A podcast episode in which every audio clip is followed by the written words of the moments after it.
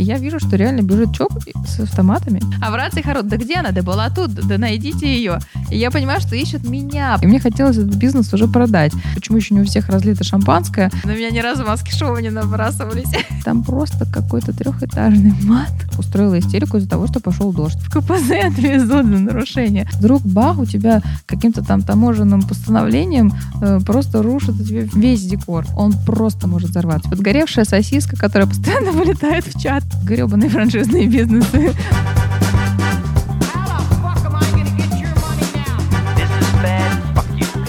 Better fucking do it and do it quick.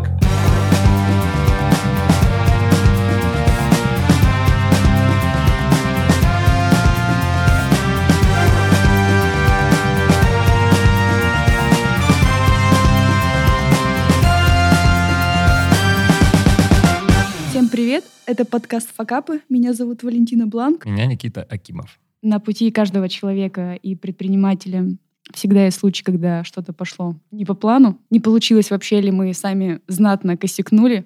Такие случаи мы называем «факапы». Здесь мы говорим в целом о том, о чем другие молчат.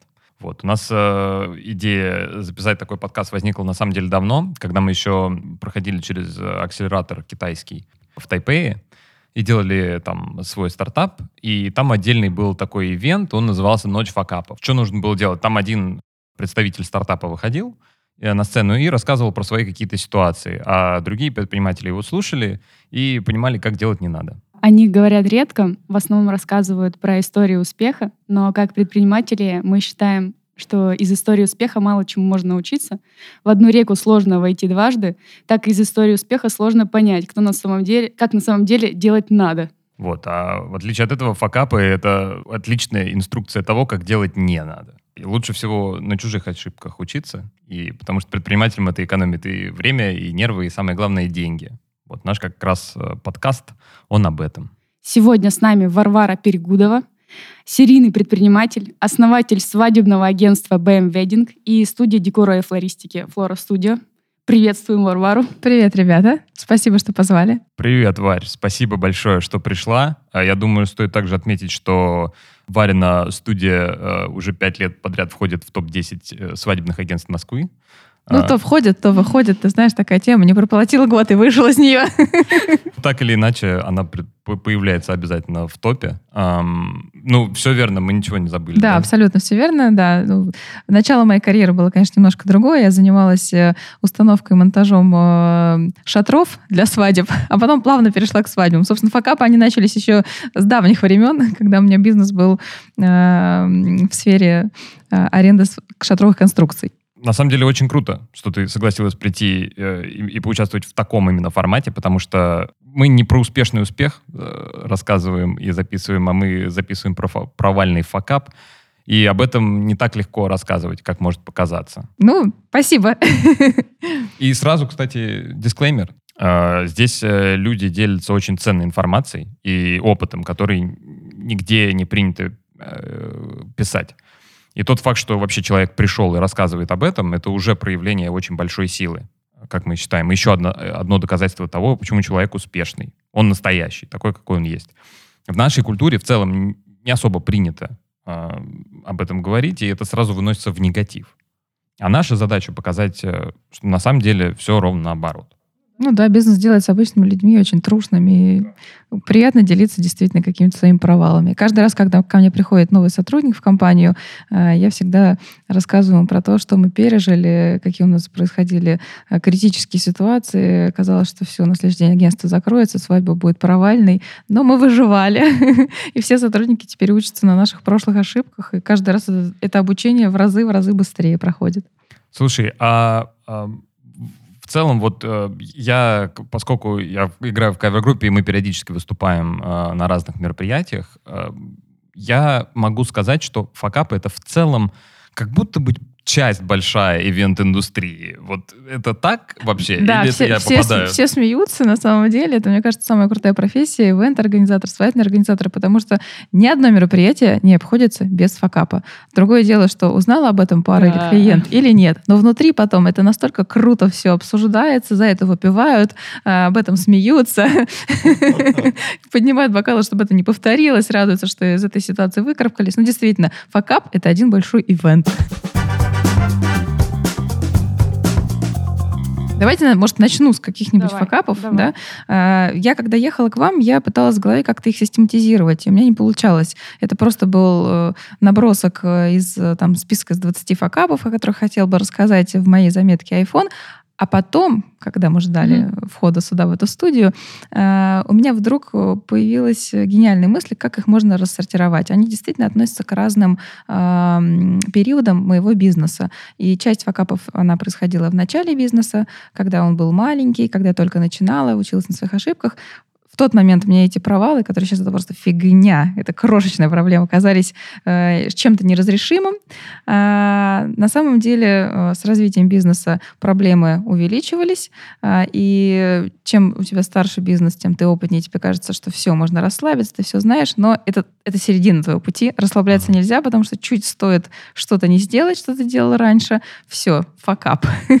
И, и третья стадия, когда, она, мне кажется, у нас вот сейчас наступила, когда ты можешь решить абсолютно любую проблему, и ко мне подбегает иногда менеджер, говорит, Варя, у нас там и целые прям перечисления, кошмар, ужас. Я говорю, расслабься, мы сейчас все решим. То есть тебя воспринимают как такого дзен-буддиста. Дзен. Да, да, абсолютно Который верно. может уже решить любую ситуацию. То есть сначала ты решаешь факапы механически, че- что-то запоминая, э, у тебя есть инструкция по решению факапа, а дальше, на самом деле, мне кажется, это чистая психология. Ты их не допускаешь или допускаешь, но относишь уже, к- уже к ним по-другому, и уже можешь и клиента успокоить, и подрядчика, и сам успокоиться. Ну, уже уровень стрессоустойчивости Вот-вот-вот, да, да. максимально увеличен. А как ты их категоризируешь э, для себя? То есть это факапы, которые зависят от тебя и не зависят от тебя? Или какая Да, деление? есть факапы, которые, знаешь, что-то забыл сделать, не вписал в туду лист, в чек-лист, и, блин, твою мать. Обычно они начинаются так, блин, мы забыли. Вот, есть факапы, которые ты просто не мог предусмотреть, потому что, например, вот это у нас целая череда факапов была. Мы начали делать э, свадьбы за границей, и один за другим, потому что существуют кросс-культурные различия. Это любимая моя тема, я на ней выступала на конгрессах свадебных международных. А В разных странах приняты разные традиции, обычаи, по-разному работают одни и те же службы, банкетные, клининга. И каждый раз, когда ты пишешь ТЗ подрядчику, а, ты пишешь на своем языке, предполагая, что оно все четко так и будет сделано. Оно четко так и делается, но с их пониманием вопроса. Да. И третий факап, и, наверное, это что-то такое прям форс-мажорное, случилось в природный катаклизм. Ну, в общем, никто не мог предусмотреть, вообще на это никак нельзя было повлиять. И здесь ты только этот факап можешь решить. Не предусмотреть, не предвидеть, а уже решаешь. И твой успех э, зависит от того, насколько ты опытный, насмотренный, и как быстро ты можешь справиться с ситуацией. Ну, слушай, одно дело это ведь э, понять, что факап произошел, и разрулить его как-то, да? А следующий этап стресса — это рассказать о том, что факап произошел своему А, заказчику. я думала, ты скажешь, а другой этап это просто не заметить. А, был факап? Это какой-то next level. как надо реагируют э, заказчики? То есть там, это если молодожены. Да, одно дело они замечают, другое дело не замечают то, что ты успел разрешить эту ситуацию еще раньше. Ну, давайте, может, какими-то примерами начнем э, Давай. общаться. Давай, да? с Да. удовольствием. Начало моей карьеры. э, у меня компания по прокату шатровых конструкций. Очень простые действия. Э, собрать э, элементы шатра на складе, загрузить в машину, проконтролировать, чтобы ничего не забыли, приехать на площадку, собрать шатер. Все. Но лето, площадок очень много, свадеб тоже. И вот мы едем четвертые сутки подряд, мне кажется, я не сплю. Тогда еще нам было мало лет, и мы готовы были куролесить три ночи напролет. Приезжаем на площадку, супер дальняя даль. Ехали по диким пробкам, мне кажется, часа три. Ребята, моя бригада начинает собирать этот шатер, и в середине мы обнаруживаем, что мы забыли ключевую деталь. Она называлась еж, потому что она крепит э, крышу, две стены и какой-то там скат. И без нее шатер просто не стоит. Это, считайте, кусок вообще главный, э, самый упорный отсутствует. И я думаю, У меня уже мурашки пошли. Я У меня через... Мы мало того, что заб- забы- мы мало того, что уже опаздываем с окончанием монтажа, потому что скоро будет начинаться свадьба. Мгм. Тогда я отвечала просто за шатры. И меня уже подпинывают флористы, организаторы, которые на меня начинают орать, что почему так все долго. И я понимаю, я строю маршрут в навигаторе. Мне кажется, тогда они были еще какие-то такие э, Бумажный. бумажные, да, бумажные карты. И понимаю, что на склад мне ехать два часа, обратно еще три, а свадьба начнется через там часов восемь. А как, как этот предмет выглядел? То есть его... Помнишь, э, как э, выглядят ежи э, противотанковые? Да. Вот Мгм. такой же, только маленький. И в него с одной стороны вставляются э, значит, четыре какие-то там детали от стен, э, металлические профили, четыре детали от крыши. Короче, это такой сустав, считай, шатра. Я к тому, что его типа не собрать Он из- маль... Нет, нет, это, это просто маленькая лета- летая металлическая деталь. И тут находчивость моя срабатывает. Я говорю, ребята, у нас есть скотч. Они говорят, сейчас сгоняем. Через полчаса приезжают ребята с тремя мотками скотча обычного. Вы не представляете, шатер простоял на скотче Вау. всю свадьбу. Ну, кс- кстати, знаешь, э, про скотч же говорят, что Обалдеть. скотч решает вообще все проблемы. Он решает все проблемы, все факапы можно решить скотчем. Помнишь, Лайфхак. В фильме даже была вот эта тема про скотч, э, когда Мэтт Деймон летал на Марс. А, Короче, они мотали минут 20 туда-сюда, туда-сюда, и все, оно продержалось нормально. Там потом декораторы сдрапировали. все было хорошо. А Как ты пережила вот этот э, стресс? Ой, раньше меня колотило. Это было такая, э, такое состояние, мне очень нравилось это слово «мандраж». Я в нем жила. Мне казалось, что э, я отвечаю за все, за состояние клиента, за погоду. И меня трясло, когда какая-то малейшая накладка происходила. Я очень нервничала, прям как перед экзаменами. Давно этого состояния не испытывала я. в животе тогда? Да, да, да, да, эти бабочки, эти противные эти бабочки. Вот, и ты не знаешь, что делать, и у тебя кусок в горло не лезет, ни поесть, ни попить не хочешь. В общем, за сезон я каждый раз худела очень сильно, потому что постоянно была на стрессе. Ты, ты же сказала, что э, сейчас ты уже смотришь на вот такие факапы, как в начале карьеры. я как- вынесла урок из этого. На самом деле фигня. сейчас я только что поняла, что наше общество шагнуло настолько вперед. А, Помните, на карантине все составляли чек-листы, гайдлайны, мгм. инструкции, туды, туду-листы. А, да, Короче, если конечно. бы они были тогда, мы бы ничего не забыли. Я бы просто прочекала, что все детали положили. А так мы это как-то все на обум в голове делали. Не было никаких этих электронных табличек, были кнопочные Nokia. И поэтому оно все забывалось. А мы не ценим сейчас их, эти чек-листы. Ну, потому что постоянно нужно оставить свой email. Да-да-да. И ты уже устал опять чек-лист мне пришлось. Короче, э, для тебя это получился такой урок, что э, с тех пор ты всегда составляешь, Составляешь список. Да, список. И каждый раз к бригадиру говорила я, проверь, что мы все взяли. И мы брали эти ежи с запасом на всякий случай. Ну, кстати, вот э, отличный урок уже. Э, видишь, с чего мы начали, про то, что на чужих ошибках можно учиться. Пожалуйста, если вы занимаетесь любым видом э, ответственных работ, скажем так, э, составляйте чек-листы, И пожалуйста. берите заранее скотч. Да, да, если- на всякий случай он может везде пригодиться. Чуть-чуть Он, кстати говоря, нам потом пригождался много когда. Мы даже шутили, что всегда нужно с собой иметь пару мотков запасных. Есть еще один прикольный факап, тоже связан с кросс-культурными различиями. Мгм. Мы делали свадьбу в Ницце. Очень сложно. У нас количество подрядчиков летело такое же, как количество гостей. 40 подрядчиков, 40 гостей. А, свадьба была в замке. Персонала там было очень мало. То есть это частный замок, и всего две или три бонны, которые все, и подай, и принеси. Ну, понятно, что у нас был кейтеринг, но все равно персонал, который мог бы чем-то помочь, он был очень в ограниченном количестве. И заранее мы опрашивали всех гостей, понадобится ли им отпаривание костюма, рубашки, платья, потому что мы говорили, что иначе нам придется вызвать специально лондри. Все говорили нет. Но, конечно же, нужно погладить с утра рубашку каждому первому мужчине. Мгм. А у нас-то задачи другие. Бегать по площадкам, контролировать монтаж, флористику. И там и так все нерасторопные во Франции. И тут к нам подходит в 7 утра один гость, второй гость, третий. В порядке И у меня уже исключения, да? Порядок чтобы- исключения. У меня уже такая, мне кажется, стопка из, из рубашек из 20. Слава богу, эти бонны говорят, окей, у нас там внизу находится это постирочная и гладильная, сейчас будем гладить. Мы думаем, фу, слава богу. Отдаем все эти рубашки. Они гладят их медленно, и вдруг через три часа ко мне врывается жених и начинает орать, что со мной, с моей рубашкой Том Форд. Я смотрю, а на рукавах стрелки заглаженные. Просто, Ауч. просто, просто напрочь заглаженные Ой-ой-ой. стрелки. Оказывается, французские стрелочки, это они. Во Франции принято гладить рубашку со стрелочками. А. Просто класть- кладешь рукав и проглаживаешь. И такие рубашки все. И я зову девок, говорю, девчонки, а их трое было моих помощниц. Говорю, мы встаем гладить. Жесть. И мы отглаживали эти стрелки еще, наверное, час. Обратно пшикали водой Обалдеть. пульверизатором, чтобы у нас э, не было этих стрелочек, да. Вот такая история. Поэтому теперь, когда во Франции, мы знаем, что надо отдать рубашку в сервис и сказать без стрелочек. Слушай, это же, ну, это не предугадаешь вообще. Нет. Э, К, к этому нельзя подготовиться. Я сейчас вот Видишь, прикидываю. разная культура тут уже. Ну, короче, факап-то фигня, какая-то мерзкая стрелочка на рубашке. Ну, когда этих рубашек 30, в масштабе оно да. имеет Это силу. отнимает столько времени. Ну, и поругаться ты тоже не можешь, потому что... Ну да, мы, мы пытались как э, скрыть. Мы говорили, да-да-да, сейчас, ваша рубашечка ее вот прямо сейчас отгладят. А ты рассказала в итоге э, ребятам? Ну, да, конечно, ну, ну, понятное парням. дело, мы рассказали жениху, почему это произошло. Мы сказали, что это французские бонды погладили. Я спросила, почему так? Они говорят, у нас так всегда гладят, вот во Франции так гладят. И реально же я потом читала в Википедии, забивала, где-то там гуглила, что да, у них это принято просто и все.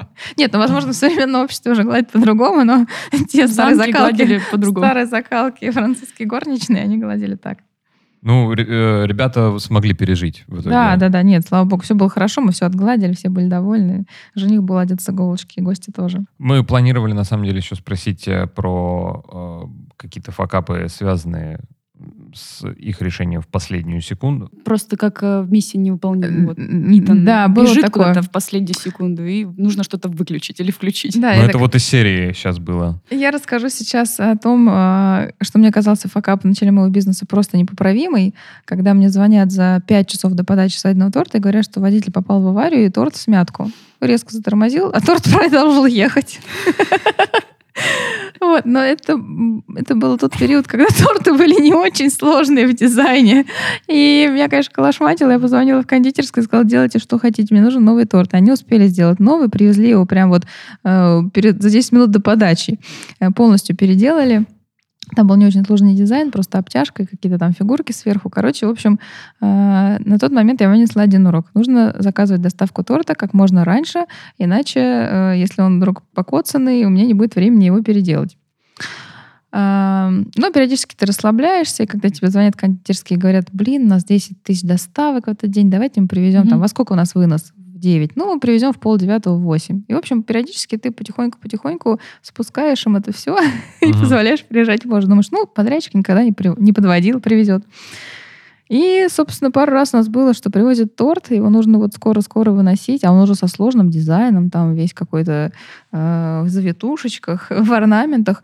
И вдруг что-нибудь потекло, например, потому что сломался рефрижератор в машине. Или тоже съехал один ярус, и а у меня был прикол, что в этом году невеста с женихом разрезала торт, и мы стояли и вот так молились, потому что мы видели, как он качается, и я думала, они быстрее его разрежут или ярус упадет с него. Это очень смешно. Это реально момент, когда мы просто в мольбах. Твоя ответственность исчезает в момент, когда нож входит. Да-да-да, в он так дык, дык, его штормит из стороны в сторону. Вот. Но это меня научило следующему. А, Когда я видела, что приезжал такой торт, я как э, хирург э, в операционной орала девочкам, так, дербаним э, букеты, которые подарили паре на свадьбу, и мы оттуда выдирали какие-нибудь красивые розочки, цветочки и закрывали какие-нибудь места э, неопрятные, где, например, что-нибудь потекло э, цветочками. И потом выносили этот торт, и пара говорила, боже, какой красивый декор. В общем, я научилась быть э, декоратором, скульптором и кондитером к тому моменту. Ой, слушайте, в тему торта. Один раз был еще похлеще факап. Мы не замерили э, ширину дверных проемов в ресторане. И сделали гигантский торт. И кто бы мог предположить, что он просто не проходил в Было дверь. подпилить вот эти вот края. Так, так, так. И И Варианты в окно. Вариант. Да-да-да, у нас было куча вариантов. Слава богу, слава богу. Когда привозили этот торт, мы знали, что он большой, а технология э, довозки больших тортов, она по частям. То есть привозится один, второй, третий ярус, и дальше кондитер его на месте собирает. То есть он выезжает прямо на площадку. Когда мы поняли, что наш нижний ярус просто не проходит э, в сборке, то нам пришлось собирать его прям в банкетном зале, огораживать ширмами и выносить потом в момент X, когда объявляли торт, выкатывать его. То есть мы не смогли его спрятать никуда в рефриж- в рефрижератор. Но слава он богу, выстоял, да? Да-да-да, мы все, мы супер сильно охладили помещение. Да, торт. Дули на него там. Да-да-да, гости Чего? мерзли всю свадьбу. Секунду. Охладили помещение. Ну, Это нам как? пришлось э, собрать его сразу в банкетном зале. То есть обычно его собирают, ставят там в холодильник, куда-то в подсобку и выкатывают. А так как у нас в сборке он не мог, не проезжал в дверь, нам пришлось его собрать сразу в банкетном зале, загородить, чтобы его не было видно, и вынести в тот момент, когда уже надо было выносить. Ну, и гости были такой же температуры, как, Как торт, в принципе, да. получается. Ну, слава богу, это было, мне кажется, не лето, было не так жарко, и с ним все было хорошо. А, слушай, вот э, хочется еще такой э, вопрос спросить, что э, все эти ситуации довольно стрессовые э, Мгм. же, Да. и надо как-то с этими стрессами справляться. Что ты делаешь, чтобы справляться с такими Откуда, стрессами? откуда брать ресурс? Ой, слушай, вот эта вся история там медитации, вдох-выдох, она совершенно не помогает, я тебе честно скажу. Я, мне кажется, перестала стрессовать э, свадьбе, наверное, на 50-е, а может быть, и 60-е. То есть это спустя там только три года или четыре. Иммунитет. Да, то есть вырабатывается иммунитет. На самом деле факап — это просто ситуация, к которой ты не был готов, и ты не знаешь, как ее решить. И э, стресс твой уменьшается э, с накопленным опытом. У нас, наверное, было уже большое количество ситуаций непредвиденных, и каждый раз ты просто учишься. Ты знаешь, что ага, что-то подобное случалось. Ты такой раз-раз перебираешь в голове. Во, вот это можно сделать. Э, Мне кажется, у меня сейчас просто очень гибкий мозг и очень большая фантазия. То есть ТВНщик — это не только тот, кто может придумать крутую программу, разработать интересный сценарий, но тот, кто придумает интересный способ разрешения проблемы. И каждый раз мы находим их очень забавными. И вроде, знаешь, еще даже пытаемся объяснить порой подрядчику или клиенту, что да так даже лучше Ну, решаю эту проблему, да. А, Потому что другого варианта особо Вариантов и нет. просто нет, да. Иванчики, они просто на самом деле очень стрессоустойчивые. И, конечно, менеджеры, которые работают у меня э, с меньшим э, накопленным опытом, чем я, они до сих пор переживают. И были ситуации даже этим летом, когда много проектов подряд идут, где-то что-то происходит. Еще и там клиент тоже в день свадьбы, он сам нервный, и он заводит в том числе организатора. Ему что-то вдруг не понравилось, да просто не понравилось. Оно сделано как надо, по чек-листу, по инструкции. Но ему не понравилось. И он начинает Мгм. там орать, повышать голос и там сделай за три секунды по-другому. И вот главное себя держать в руках, сказать, хорошо, сейчас все сделаю. Бывает, что ты просто отпускаешь ситуацию, и гость уже забывает, там, или Мгм. клиент, да, и все и так хорошо идет.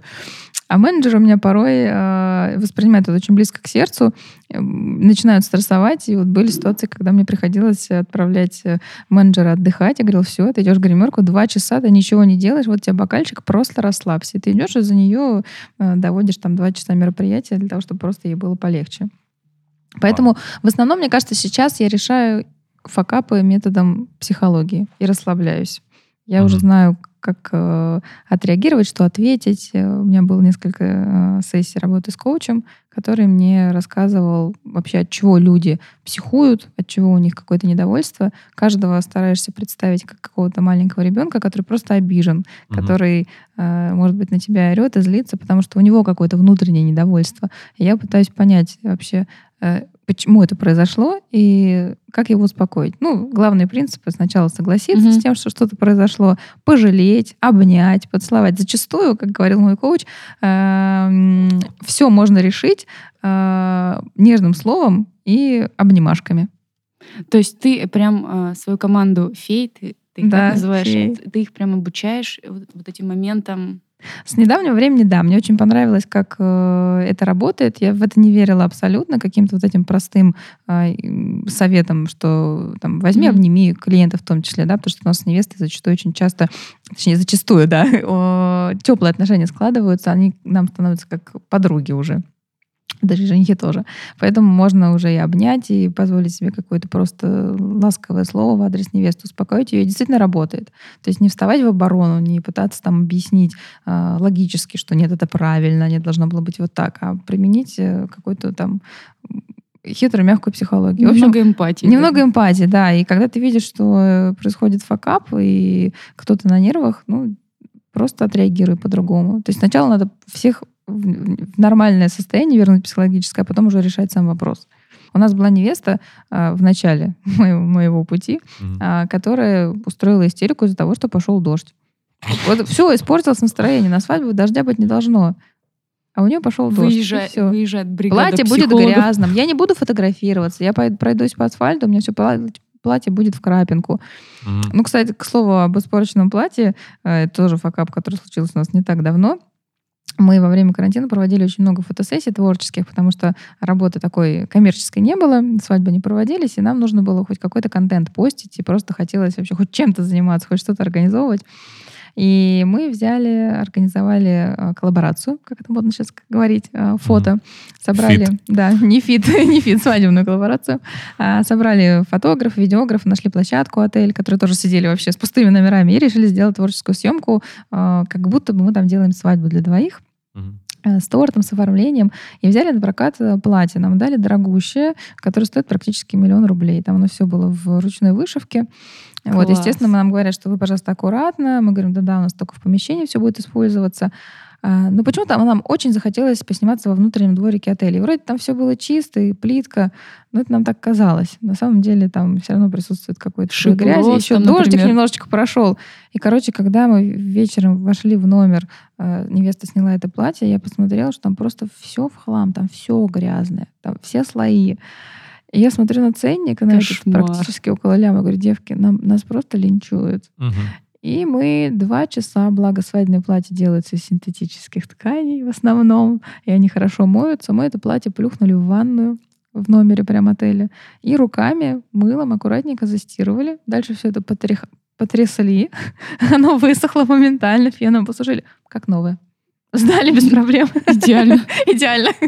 Я надеюсь, нас не будут слушать те люди, которые тебе дали в аренду это платье. Нет, бывает, когда мы сразу говорим, ребят, мы попачкали. Они говорят, ну ничего, там 10 тысяч химчистка, давайте. Ну, с тем бы платим мы не это. Не, ну, ну, Ну, ну, ну, в целом... Не порванное дали. Не, не, ничего, целом, да, да, да. Ну, оно, оно почистилось и все. Да я скажу, что Ну, на самом деле а, платья, которые невесты меряют в салонах, они уже не раз были в химчистке. Потому Честно, что это видно иногда, когда даже я приходила, мерила, такие смотришь, ну тут что-то кто-то ходил. Кто-то ходил уже, да, да, да, да. Ну, потому что действительно платья же не с первого раза покупают. Кто-то бывает и 10 платьев перемерил. Ну да. А, и, естественно, каждый там десятую примерку его химчистит.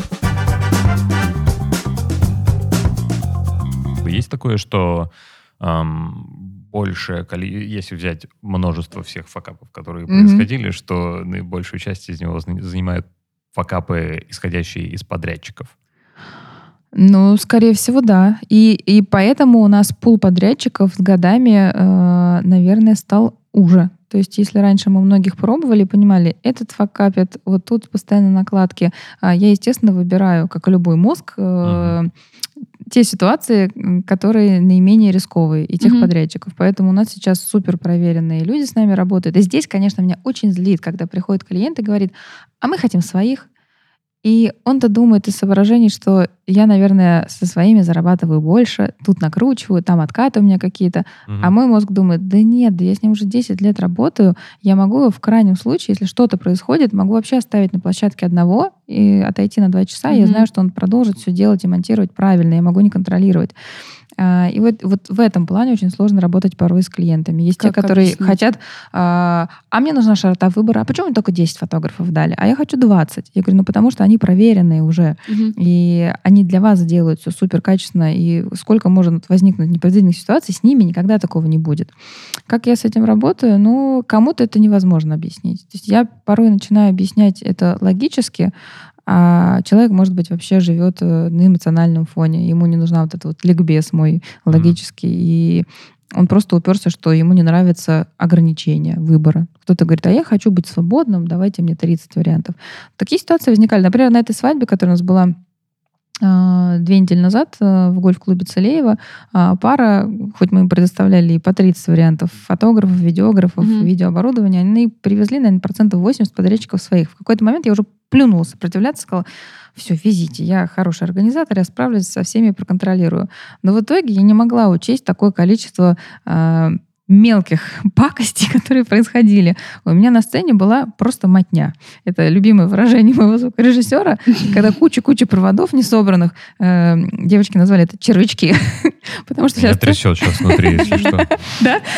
Я ненавижу, когда тебе выставили сцену, и у тебя просто все в проводах, ничего не убрано, и, люди, и ты говоришь, ну сделай нормально. А как? Ну это нормально, все подсоединил, все работает. Ну то есть вот они не понимают, что есть эстетика сцены, что свадьба это другая история. Или, например, они взяли почему-то, супер экономили, видать, взяли старые уже дряхлые стойки для колонок, и у нас одна стойка поломалась и упала во время монтажа на ногу их же звукорежиссер, бедный звукорежиссер. Мне было искренне жалко. Да, еще эта девочка к тому же была. И понятно, что мы взяли замороженный лед в ресторане, прикладывали к этим ушибленным местам. Но ты думаешь, вот ну, ты сэкономил, ты взял не нашего подрядчика. Но у тебя сейчас столько мелких э, проблем на площадке. Барабанную установку привезли позже, потому что тоже решили взять не от одного прокатчика, а двух. Там где-то было на несколько тысяч дешевле. Я всегда за оптимизацию логистики, за одну доставку чтобы все было из одного места. Но когда ты с этим работаешь каждый день, и ты понимаешь, что это а, четкость, слаженность, то ты готов на это переплатить 10%, но знаешь, что зато у тебя будут нервы в порядке, качество хорошее. За это и переплачиваешь, Да, по сути. да, Но но это не все не то, что понимают, переплачиваешь, это просто качество стоит этих денег. А не все, да, люди это понимают. И Ну, для переплачиваешь по сравнению с... Ну, по сравнению, да. С вариантом. С да, ногой, да, да, да. которая во льду. Да. Вот. Ну, с кем-то из клиентов это работает. Кому-то нужен действительно ликбез. Я слушаю порой иностранных коллег, которые говорят, что кому-то нужно рассказать прям всю изнанку, всю смету внутреннюю показать, что из чего состоит, и объяснить на пальцах, почему это правильно. А кому-то нужно просто сказать эмоционально. Да так же будет просто круто. Вот вы будете расслабляться, кайфовать, танцевать. Надо так. И есть действительно люди, которые верят в это. А е- ну, это же ты, получается, как эм, человек, который разговаривает с клиентом, ты должна понять его психотип Язык, да, это самое сложное. и на его языке рассказать, что будет происходить. Да, да, да, да. Я вот, ну, я по себе могу судить, потому что я разговариваю на языке логики, не эмоций. Я, мне вот надо объяснять, как э, так будет логичнее, так Мгм, будет мгм. э, быстрее все доедет. Я вообще моментально соглашаюсь с любыми научными расчетами. так. Да-да-да, британские ученые доказали. Да. Ну, Окей, а какие-то масштабные у тебя кейсы были э, с факапами подрядчиков? Слушай, ну, была одна свадьба, на которой мы заказывали огромное количество цветов из Голландии, очень редких. Это французский тюльпан, он длинный-длинный, он стоит э, по дуге, а не ровный такой пистон тюльпановый. И мы должны были украсить им весь ресторан трехэтажный. А, и фуры заказываются из Голландии, то есть ты проплачиваешь э, здесь в местной базе, которая выкупает эти тюльпаны на бирже, и это все везется Ого, либо на фуре, знала, либо такое на есть. самолете, да, в зависимости от того, какая доставка. И были какие-то, короче, проблемы с таможней. А, И эти тюльпаны нам не пропустили. Ой, вот это была просто жопа, потому что ты понимаешь, что в свободной продаже таких, э, такого количества, такого редкого сорта растений э, просто быть не может. А сколько тюльпанов? Ну, несколько тысяч ты заказывал, но они редкие. То есть там как на самом деле в Голландии огромное количество ферм э, частных, которые производят там этот выращивает один сорт, этот другой. Это очень интересная вещь, биржа цветов. Вот. И у нас была ситуация, когда фуру задержали, и у нас на следующий день свадьба, а ее выпустят только через несколько дней. Она доберется Москвы. И мы стояли все на ушах. Тогда, на самом деле, у многих флористов задержались цветы. Это было лето. И э, многие заказывают на базах для крупных оформлений э, цветы. Поэтому наши флористы разделились на группы, и все объезжали в ночью базы. Слава богу, они работают круглосуточно, выдирая просто поштучно, по пачке какие-то схожие растения для того, чтобы соблюсти концепт оформления. Вот это было страшно, потому что ну, просто ты всю ночь не спишь. Ты пытаешься по крупицам собрать нужный тебе состав цветов. Знаешь, я вот Мощная история. Я бы, я вот так скажу, может быть, это из-за того, что я э, парень, но я бы не заметил, если бы Да-да-да. у меня были бы другие цветы в зале. Ну да, бывает, бывает. Иногда, сейчас, иногда понимая такого. клиента, ты можешь допустить замену какого-то цветка, не предупреждая. Ну и, например, букет невесты, не дай бог, ты поставишь какой-то чуть-чуть другой оттенок. Букет или невесты, другой извините. сорт. Многие женихи тоже говорят, да они же одинаковые, Маш, ты что так долго выбираешь? Тут вообще они все, ты что, Сережа, не видишь? Тут пионовидная роза, а тут вот совсем другая. Даже сам принцип доделать дело до конца. Да, Хочется да. уже, чтобы оно Тут, ты понимаешь. Свадьба, раз... э, Вот еще почему, наверное, это очень стрессоустойчивая наша профессия. Нужно быть, точнее, стрессоустойчивым, потому что для заказчика свадьба один раз в жизни. Второго шанса нет. Это не фильм, который ты там третий дубль, четвертый дубль снимешь. Так же, как и, например, на банкете ты можешь что-то по второму разу включить. Даже там тот же первый танец заела мелодия. Ну ладно, второй раз включишь. А церемония свадебная, когда все должно быть просто вот одним дублем. Выходит жених, невеста. Они не должны пересечься взглядами. Он не должен ее заранее увидеть. Она тут из этого куста, он из этого угла выходит. А, Тут вот табличка должны детки нести. А не дай бог он кольцо уронит куда-нибудь. Ну, в общем, Мне хочется почему-то спросить э, такие ну, больше жареные вопросы. ну давай. Когда, знаешь, что-то пошло не так, имеется в виду, кто-то с кем-то там э, период свадьбы, я не знаю, вступил в связь. Как это назвать по-другому? Ну, когда все пошло не по плану. Слушайте, у нас такого не Потому было. что люди бывают очень разные, тем более там по 100 человек приходит. Да. Нет, у нас была и свадьбу отменяли за неделю, потому что просто невеста передумала. Мы организовали уже все. Жених англичанин, она русская, из У него все пунктуально. У него все пунктуально. Мы эту свадьбу готовили год. Мы так расстроились, потому что в какой-то момент она позвонила маме и сказала, мам, я вот чувствую, не мой человек. Она говорит, доченька, ну, если не твой, конечно, не надо замуж выходить. И У мы опять охренели. Мы пытались, мы пытались ее говорить, как не надо, у нас love stories не то. Так знаете, что самое смешное? Было ж не то love story. А, и там часть этого story где-то было внизу, в лесу, они видятся, и потом где-то там встречаются в городе.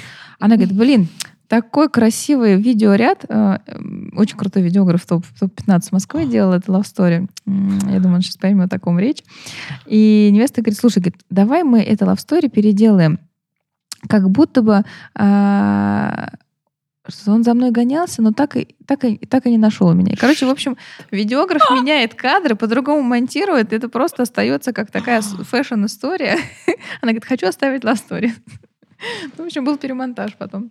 А мы забронировали, кстати говоря, а, этот Петровский путевой дворец, это резиденция мэра, и Класс. отменили его за неделю, да. В общем, там очень много денег мы потеряли, потому что было много невозвратных э, авансов. Ну, э, это- Клиент все компенсировал, да, да, да. Покрыли, да. Да, ну, там мэрия нам не вернула. Англичанин, да. Но нам было Он нам за заплатил. мальчика было обидно, да, мы тоже, блин, бедный, бедный англичанин. Подумают, Вообще русские не понял, что произошло, да. просто, да.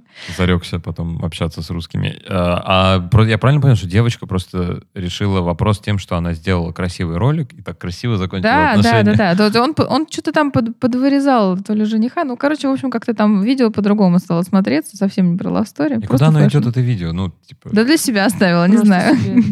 Они снимали еще в три... Да, типа фэшн-съемки. Они еще снимали в три дня, было несколько смен.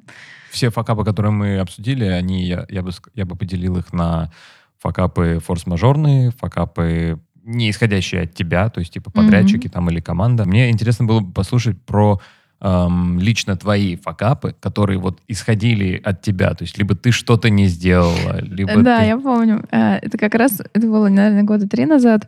Э, Это был тот период, когда я уже начала делегировать, и я могла позволить себе уйти с мероприятия не, там, не в 2 часа ночи, когда уже последний стул демонтирован, а чуть пораньше. Я говорила, ну все, девчонки, дальше вы без меня. И это был период э, перед новыми годами, э, новогодние корпоративы.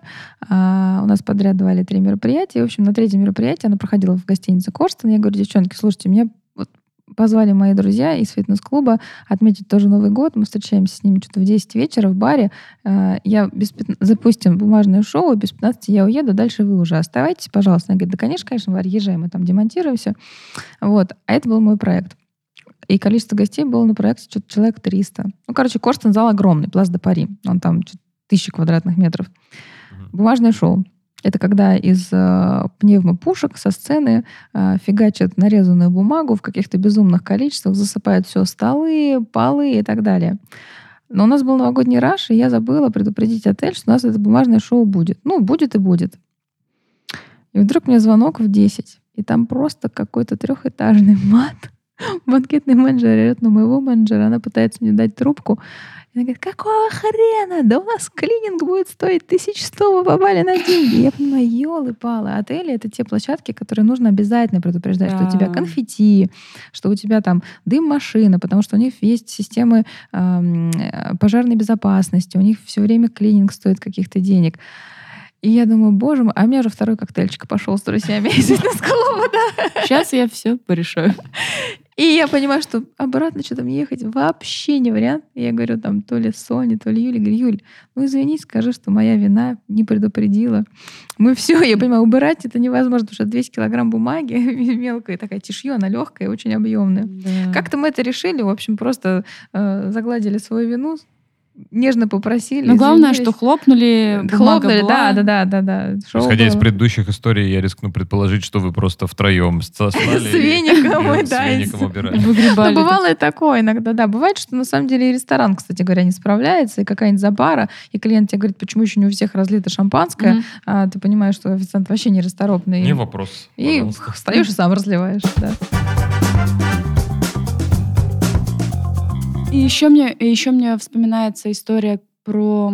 э, Варя рассказывала, как они сушили траву. Дождь пошел, и нужно было сушить траву, что-то такое. А, мы стелили газон. Вот что-то из этого было. Я И вспомнила. жених там кричал. И мы, да, это была свадьба э, на Майорке. Жених был просто сумасшедший. Он, был, он потом извинился 10 тысяч раз. Он говорит, я просто нервный. Всех задеру, как он сказал, до кровавого поноса. Это было ужаснейшее выражение. Вот. Класс. Э, И там была история следующая. Мы приходим на монтаж. э, Церемония как раз на лужайке. А площадка находилась, это какой-то гольф-отель на возвышенности. И там с утра выпадала просто какая-то сумасшедшая э, роса на траву. Он вышел, естественно, в 9 утра, посмотрел, что мокрейшая трава, и сказал, что меня это не устраивает. И мои гости сейчас все промокнут. Мы говорим, да подожди, это Майорка, у тебя выйдет солнце, тут просто пекло будет, все высохнет. Нет, мне нужна сухая трава сейчас. И его просто было не остановить. Он был в какой-то белине. Он орал, и он отправил нас в Леруа Мерлен, и мы поехали, купили рулоны искусственного газона и застелили ему газон, который мокрый, поверх этим искусственным. Но когда он вышел в обед Что и посмотрел... сделаешь, да, ради клиента? Да. Слава богу, мы сохранили чеки. Дальше он выходит и говорит, Господи, какая жара, да тут же все высохло. Мы говорим, да, да мы тебе и говорили, что все высохнет, не надо было так истерить. Он говорит, так, а я потратил, сколько? Мы ему показываем, там что-то поря- поря- порядка полутора тысяч евро мы на этот газон отдали, площадь небольшая. Он такой, сдавайте все обратно, везите. И мы поехали все это обратно везти, сдавать. Вот просто психоз, секундный психоз. Но мы вынесли из Да. этого урок. Надо иметь большую силу убеждения и говорить, что нет, так мы делать не будем. Я сразу вспомнил случай, знаешь, когда... э, Ну, он не связан с предпринимательством, это мы просто вот на последней свадьбе, когда играли, мы отстраивали звук. Мгм. Мы в первый раз играли в инейрах, ну, это вот Мгм, наушники, мгм. которые... Встроенный монитор. Мониторы, да.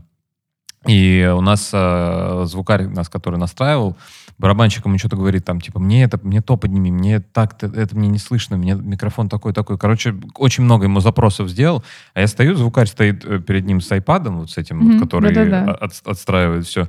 Говорит, так нормально? Барабанщик такой, да, вот сейчас да. Я вот звукарю говорю, ты же ничего не делал. А, говорит, да, я ничего не делал. Есть такая тема. Это как, знаешь, э, когда пьяный гость подходит к диджею, ну поставь мне, пожалуйста, Верку Сердючку. Он такой, да-да-да, ща, ща поставлю. Вот это доиграет и поставлю. И главное здесь, кто кого это Переждет. Переждет, да. Да, ну возвращаясь э, к той истории, которую ты подготовила. Она такая серьезная, как раз связанная с командой и с факапом, наверное, может быть, в том числе и моим. Мероприятие было новогоднее, а, оно длилось три дня. Это была выездная конференция медиков в каком-то совершенно убогом, простите, пожалуйста, отеле. Клиент очень долго экономил, пытался уместиться в определенный бюджет, и мы сняли а, типа частный бутик-отель, он был небольшой, и он держался не управляющей компанией, а просто вот э, какой-то парой семейной. Вот. Ну, в принципе, там было неплохо. Там были нормальные номера, хорошая территория, огромный сосновый лес. Слава богу, последний день этой конференции, и он завершается гала-ужином в честь Нового года предстоящего. И моя менеджер пишет мне утром, что она дико отравилась, просто все, вообще в лёжку приехать не может. И я понимаю, что я на этой площадке одна. И, а, и ко мне приезжала мама, что-то мне привезти. Я говорю, слушай, говорит, мне нужен будет просто человек на подмогу. Вот хотя бы там с артистами помогать. А у тебя мама тоже... У мамы, в у нас семейный бизнес, мама держит мою флористическую студию, да, она и управляет, но на тот момент она, мама, мне просто помогала. Я говорю, я Мгм. одна не справлюсь, у меня менеджер заболел, что-то там второй был то ли на другой площадке, но у нас нехватка кадров была, вот тоже проблема начала бизнеса. В итоге, значит, идет это мероприятие, финальный штрих мероприятия — это огненное шоу. И в определенный момент у меня на улице начинают расставляться артисты ставят а, чаши огненные, готовят там все эти свои пиропои, которые они будут крутить. И вдруг ко мне подлетает просто сумасшедшая истеричная женщина, владельца этого отеля, начинает орать, что у них никакие огненные шоу не разрешены. И вообще с чего мы взяли, что оно здесь будет? Мгм. Я Оно во звоню дворе, да? Интересно. Оно в, на полянке, в бару. А у меня уже начинают потихонечку выходить на улицу люди, смотреть это шоу, это финал. И людей-то много, что-то под 100 человек. И вот я не понимаю, что делать. То ли с э, владельцем отеля начинать разбираться, то ли ведущему говорить, стоп, э, мы сейчас это куда-нибудь перенесем. Я пишу коллеге, говорю, что случилось, почему огненное шоу запрещают? Она говорит, блин, говорит, я забыла предупредить, что оно будет. Ка- Это как с Капец. бумажным шоу, да. И тут начинается дикий просто вопль. Еще владелец этого отеля была чуть-чуть, мне кажется, подвыпившая. И я даю отмашку ведущему начинать и просто грудью закрываю, значит, э, сзади, Мне кажется, я бы себя. так же сделала. Ну, потому Да, вариантов Я пытаюсь ее 100 человек, отвлечь. у меня на чаше весов. вон она. Шоу уже оплачено клиентам. Оно длится 5 минут. То есть как бы задерживать эту женщину не, недолго. Вот. Ведущий уже вывел всех людей на мороз, уже холодно, и шоу вот-вот начнется. Короче, шоу это произошло, но хозяйка на меня Продолжила орать благим матом. Ну, не била? Вдруг... Нет, не била. Подлетает ее муж, тоже немножко не в адеквате. Подожди, а ты что сделала? Ты ее Я просто не пускала ее. Да, я не пускала. Мы с ней продолжали цапаться. Я там пыталась сначала... Как не было? Да было в сценарии. Ну, тянуть время Сначала ты надо да, включаешь делать? в себя чайника, Валенок, да, да, да, да, Ла-ла-ла. Пыталась ее убедить, что это фаер-шоу было прописано. Потом, да ладно, ничего не пострадает. Да у нас есть лицензия, ничего тут не сгорит. Ну, короче, в общем, к моменту, когда она уже прорвалась, они закончили это фаер-шоу, все. Гости разошлись по номерам спать. А, Но что она делает? Так как это частная территория, она говорит, ах так, ты сейчас вообще вампин, да, все. Она вызывает, говорит, я сейчас вызываю милицию. На самом деле она вызвала не милицию, а какой-то там э, ОМОН, Чоп. ЧОП, да, свой, который охраняет их же Мгм. территорию. Потому что потом я сверялась со всякими там википедиями, не имеют права человека просто задерживать непонятно где. Ну, Вообще, да. Да. Короче, они закрывают все ворота, все точки выезда из этого отеля, вызывают ЧОП. А, и я вижу, что реально бежит ЧОП с автоматами, такой вооруженный. И она говорит, все, сейчас тебе хана. Я думаю, блин. А моя детская психика, мне кажется, мне было лет э, 26. И, и- и меня начинает крыть. А на тот момент у меня... А гости уже разошлись или они тоже? Гости пошли в отель спать, да. Короче, этот ЧОП задерживает огненное шоу. И говорят, сейчас будет допрос. И я смотрю на Лешу, это управляющий ну, художественный руководитель этого шоу, и он такой, я тебя не сдам. Мы так с глазами с ним переглядываемся, их куда-то уводят на допрос. А я почему-то подумала, что сейчас меня вообще, наверное, наручники наденут и куда-нибудь в эту в КПЗ отвезут за нарушение. Но вот здесь я, наверное, отключила свою логику и просто... что тут все неправомерно. Да-да-да-да. Допросы. Ну, как только Я- видишь автомат, выключаешь Я логику. прячусь в Ну, машину свою на стоянке. Но холод минус 30, мне кажется, было. У меня начинают запотевать окна, я выключаю машину, чтобы фары были выключены, тоже, чтобы меня не нашли. И мимо, мимо моей машины пробегают, а я где-то заныкалась там под рулем, и меня не видно. А мне мама еще начинает писать, такой, Варя, у тебя все в порядке? И телефон а все такой, ищут как в меня. сериале. Да, а в рации... А в рации хорот, да где она? Да была тут, да найдите ее. И я понимаю, что ищут меня, потому что они говорят, ты ответственная на твое, о, это мероприятие, да тебя вообще посадят. И вот эти все разговоры. Я думаю, боже, что делать? Я говорю, мам, меня просто уже в край. Она говорит, Варя, ну ты можешь как-нибудь сбежать? Я говорю, да. И я вижу, что до забора, а он еще был почему-то с колючей проволокой такой обнесенный. Ну, частная. Я представляю, это все в темноте. Это все в темноте, да, там где-то народ гуляет. в кино, правда, когда ты прячешься, И я вижу, что значит, ходят. самая короткая дорога. И говорю, мам, окей, я сейчас иногда перебегу, перепрыгну через забор, а ты меня с той стороны, пожалуйста, забери. Я не хочу здесь торчать целые через сутки. проволоку. Тачку оставлю, потом заберу с парковки. И, короче, я помню, это кадр как в кино. Я открываю дверь, дожидаюсь момент, пока этот ЧОП уходит в здание куда-то там отеля, там несколько корпусов. Я вижу, что никого нету, я начинаю просто бежать. А снег был, мне кажется, ну, по пояс точно, потому что там было не расчищено за, за пределами этих дорожек. Ну, прям такой глухой отель, красивый, потому что сосновый бор, и, в общем, очень аутентично. Я помню, как я бегу в этом снегу, мне кажется, как Рэмбо. Я вскарабкалась на этот забор за три секунды, перепрыгнула через этот забор, и мама меня на той стороне подобрала. И на следующий день я отправила м, забирать свою машину папу и его друга, по-моему.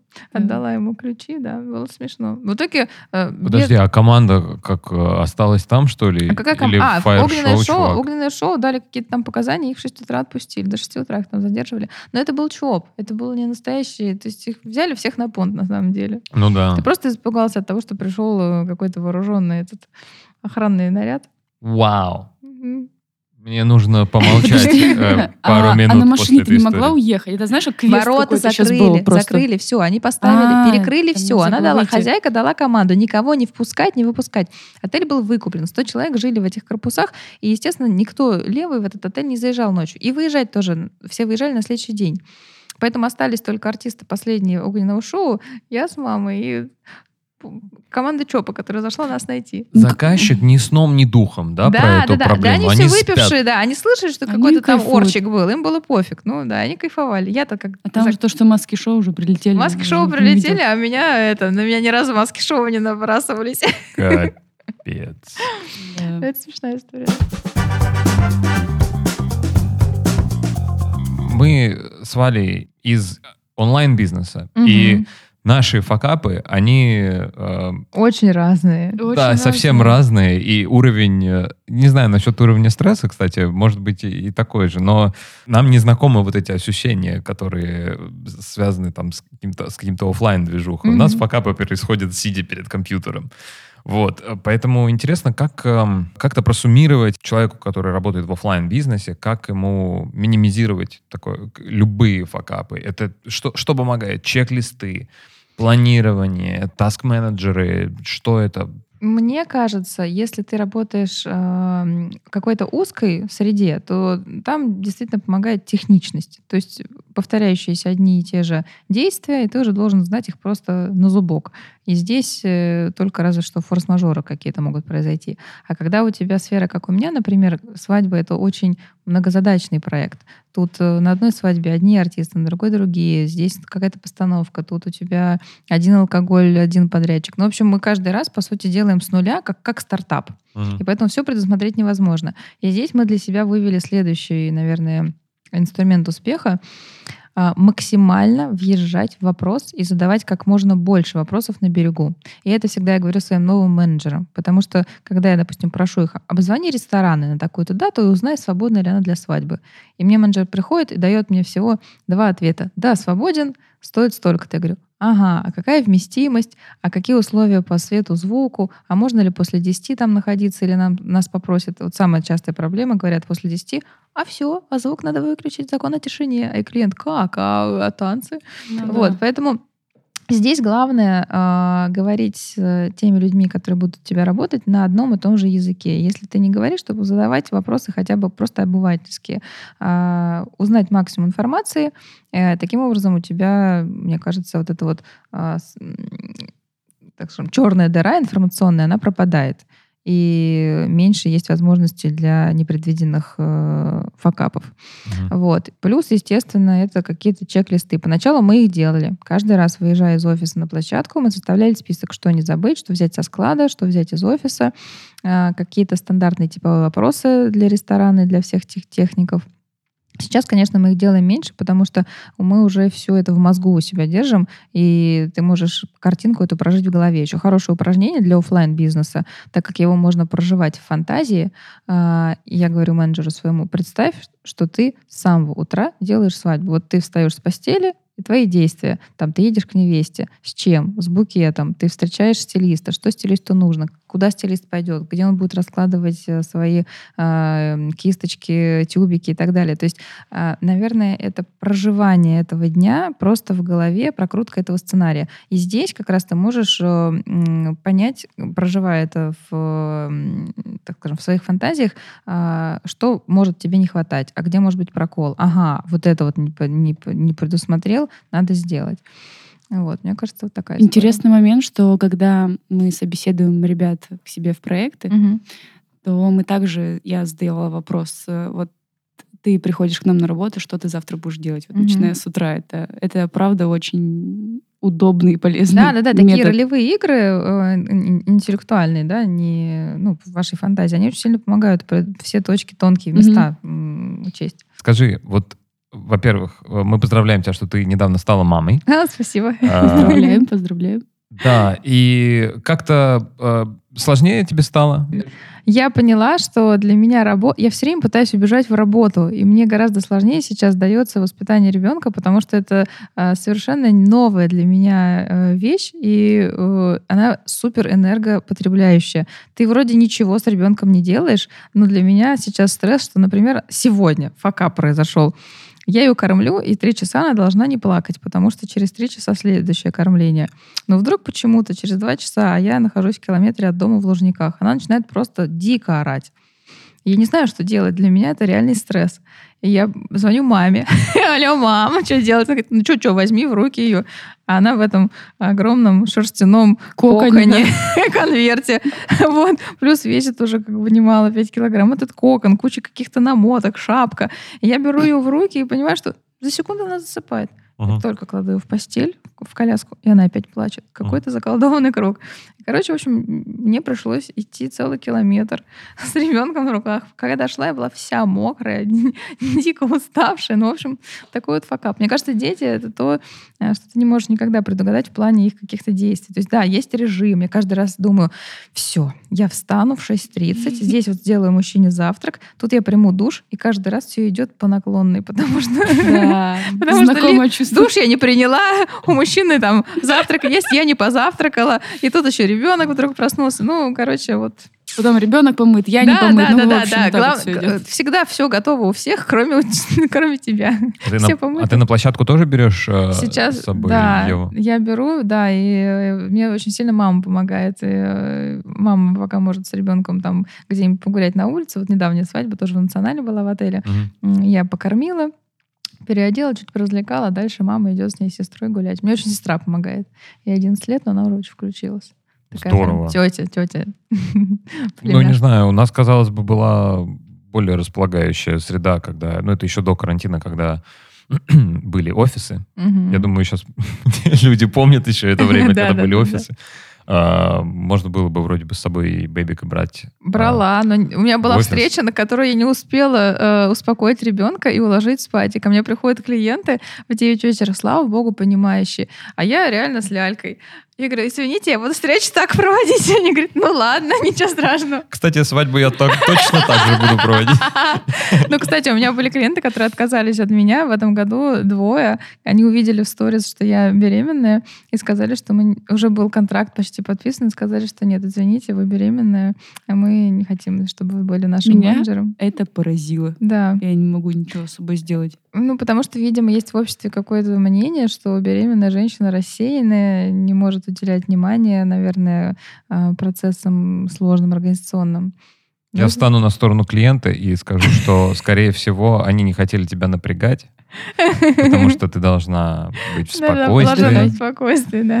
Но несмотря на то, что даже команда есть, то есть Да не, ну конечно. Зачастую клиенту нужно присутствие тебя как э, какого-то идейного вдохновителя, психологическая поддержка. Особенно те, кто пришли по сарафанному радио. Вот, это сложность. Одно дело, ты делегируешь, и все новые клиенты, Мгм. ты можешь их отдать э, своим менеджерам. Другое дело, что если приходит кто-то по совету, по рекомендации, именно вас порекомендовали, это, конечно, очень льстит, ты не хочешь отказываться, но здесь я сразу обозначаю, что у меня команда, у вас будет персональный менеджер, я все время на связи, в чатах, э, в этих вот тысяч чатов, Мгм. которые раньше дико напрягали. Но карантин позволил как-то к ним э, приспособиться. замьютить на год. Да, да, замьютить. Я тоже, у меня есть чаты, которые замьючены на год. Вот чаты с моим вторым бизнесом, где кофейня, там есть э, чаты с поставщиками, кто привозит с утра булки, десерты, круассаны. И каждый раз там такие смешные факапы. Какая-нибудь подгоревшая сосиска, которая постоянно вылетает в чат, а нам сегодня привезли.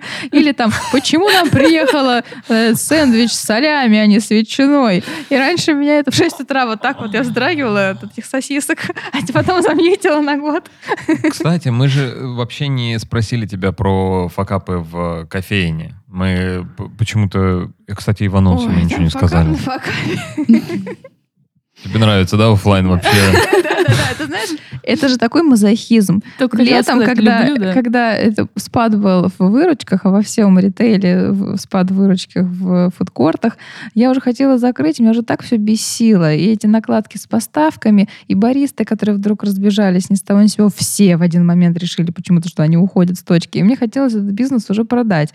А потом я подумала, блин, ну что-то же он такой родной, я его так быстро сделала, мне так нравился. А еще немножко давай я им позанимаюсь. Ну вот сейчас с осени все стало улучшаться, выручки пошли наверх. Но я говорю, это мазохизм. Тебя жалко бросить, потому что много сил вложено. Хотя, по сути, а, как мне кажется, а, сейчас я готова признать свою ошибку. Все эти гребаные франшизные бизнесы, связанные с едой, с кофейнями, ни хрена они не гиперприбыльные. Это нужно иметь точек 10, чтобы просто в масштабе наладить э, операционку. Если ты ее хорошо наладил, тогда ты можешь э, с них неплохо получать. И логистику. Логистика. Ну, хотя это они берут на себя часть. У нас, да, у нас отлаженная логистика, но и то ну, куча было личных договоренностей, когда у тебя там э, ограниченный коридор выгрузки поставки в Мгм. торговом центре, то ты договариваешься с э, водителями, оставляешь им ключи от точки, чтобы не приезжать самому в 6 утра, потому что бариста тоже не хочет. Он в 10 начинает Да. работать, зачем ему в 6 приезжать? В общем, там много всяких тонкостей. Но Но мы это пока так, тоже- игрушечка. Мы пока тоже... э, у на- у нас была идея э, открывать, э, помимо B2B продаж, э, B2C Мгм. продажи в виде кофеин своих собственных, но мы... Понимаешь, э, в целом, когда мы начинали заниматься э, бизнесом, связанным с выпечкой, это Мгм. было очень романтично, потому что казалось, Да. что это выпечка. И хруст французской булки. Это, это запах, это хруст, это вот это вот все вкусы постоянно, вот эти разные десерты, новые повара, новые кондитеры Мгм. приходят, они что-то эти дегустации постоянно. Класс! Да, да, да, да, да. А Оказалось, что ты должен заниматься еще, э, еще двумя бизнесами помимо этого. Это логистика и упаковка. Мгм. А, Логистика тебе надо рассчитать, что там, какая машина поедет, сколько в нее палет влезает, сколько на палет, э, какое там, ты правильно сказала, про окно приемки, потому что там нашего партнера была точка в, в авиапарке, Мгм. там тоже... Ой, там самые свои- жесткие. Я же все время эти чаты читаю, постоянно косяки в авиапарке. Постоянно пишут, ваш водитель опоздал, мы не приняли Мгм. товар. Мгм, мгм. И мы решили, что да, с учетом того, что маржинальность на а, как бы на твой бизнес с одной точкой, она не очень... Вообще, да. Только когда Работает. много в масштабе, и когда очень ответственная команда, эти люди, которые должны работать, они должны быть не семи пядей во лбу, они должны быть супер ответственные и готовы повторять регулярные ежедневные действия. Все. У нас Да. очень мало так. Можно найти людей, которые смогут это сделать. Что ж, в целом, я думаю, я готов выразить огромную тебе благодарность за то, что ты рассказала про все вот эти кейсы. Это, было очень круто и интересно. Здорово, я рада. истории. Я очень надеюсь, что нашим слушателям тоже это понравилось, и вы смогли чему-то научиться, что-то полезное для себя подчерпнуть. Варя, спасибо тебе большое. Вам спасибо. Ну, все, все могут задавать мне лично вопросы. Я не знаю, как вы там потом э, Мы будете под- направлять. Да, под- под- все подписывайтесь, да? Да, ну мы пока э, делаем первые шаги в этом, поэтому можете нас поддержать подпиской. Круто. Тема очень интересная. Я думаю, что вне зависимости от того, что это за бизнес, всегда интересно послушать, э, где у кого какие есть э, провалы. Самое интересное. Вся же вот эта вот кухня черная, да? Да, только Под на этой капотом. кухне можно научиться на самом деле чему-то э, дельному. И, ну, слушай, мы постоянно каждый день находимся в культуре успеха. Даже листая Инстаграм, ты находишься Плюс в культуре. общество постоянно давит на тебя, как ты должен делать. Да-да-да. И чувствуешь порой себя какашкой, потому что у всех так все успешно, а у тебя утро что-то не сдалось. У всех не сдалось, но ты потом выкидываешь сторис, что как все круто, как все здорово. Вот, а, на сам- а на самом деле все проходят через э, одно и то же. Вот, поэтому помимо того, что это полезно с точки зрения учебы, ты еще знаешь, что ты не один. Да, Ну, да. да. Факапы у всех. Спасибо тебе большое. Спасибо, Спасибо Никит, большое. Спасибо, Валюша. Я вас очень люблю. Вы большие молодцы тоже. Давайте. До новых встреч. До новых. Пока-пока. Пока.